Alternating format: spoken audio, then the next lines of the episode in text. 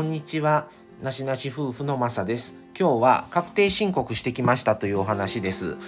えーとですね、今年ももうこの時期になってしまって、僕はまあパートで働いてるので、確定申告に行くんですね。で、今すごいスマホのアプリでやれますっていうことをすごい歌っていて、あの、神戸市もね、すごいそれを押してるんですけども、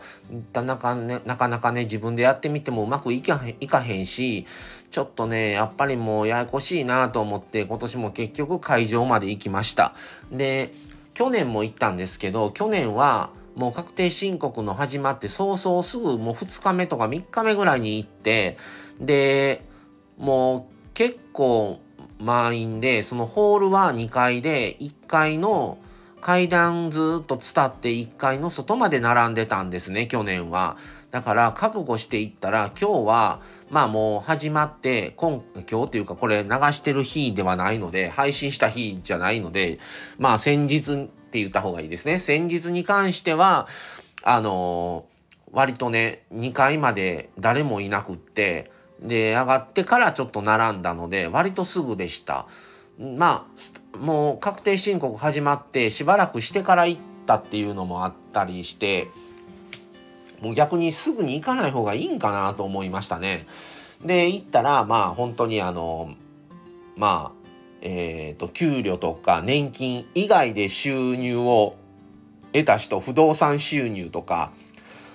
の人とか手挙げてそれでその色のファイルもらってそのまあ確定申告のする仕方が違うんでしょうね。あと不動産売却とか、あのー、株式を売ったとかそういうので収入を得た人とか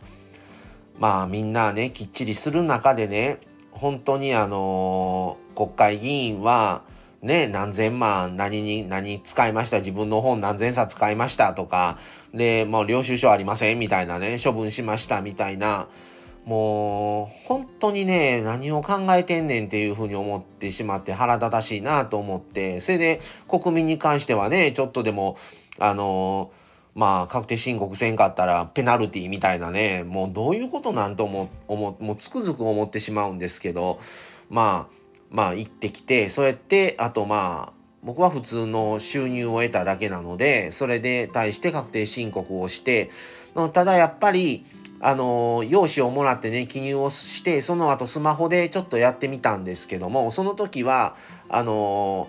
本当に何番、次何番の場所でやってくださいみたいなんで言う、案内されるんですね。で、案内したら、まあ女の人が立ってて、あの、一個一個、じゃあ次ここクリックしてください。はい、じゃあ次ここ入力してくださいみたいな感じで、で、この番号入れてくださいねみたいな感じで、一個一個こう説明しながらやってくださるので、あの、それはすごい、やっぱ行くと、やっぱり分かりやすいなっていうふうには改めて思いました。ただまあ僕は今回ちょっとね、その暗証番号とかもわからないから、それを再入力したりとかすんので、ちょっと時間はね、かかったんですけど、それでも去年より早いなと思って、もうね、あっち、いろんなものがね、暗証番号とかがね、僕覚えれないんですよ、番号が。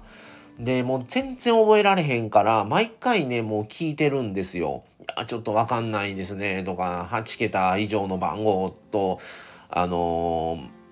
ローマ字用なんですけども、みたいな、いや、ちょっともうわかんないですね。いや、これもちょっと、いや、もうどうなってんのか、みたいな感じばっかりになって、毎年わからなくなるんですよね。で、まあ、あの、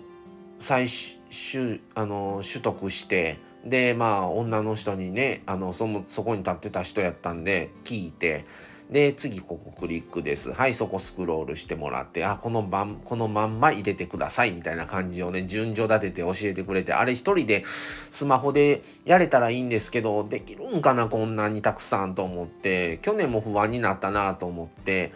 なかなかね、ちょっと新しいことに挑戦するっていうのがね、すごいや苦手なんですよね、僕が。だから、あのー、まあ今年も行ってね、まあちょっと行く時間とか、もういろいろ考えるとね、家でできる方がもちろんいいんですけど、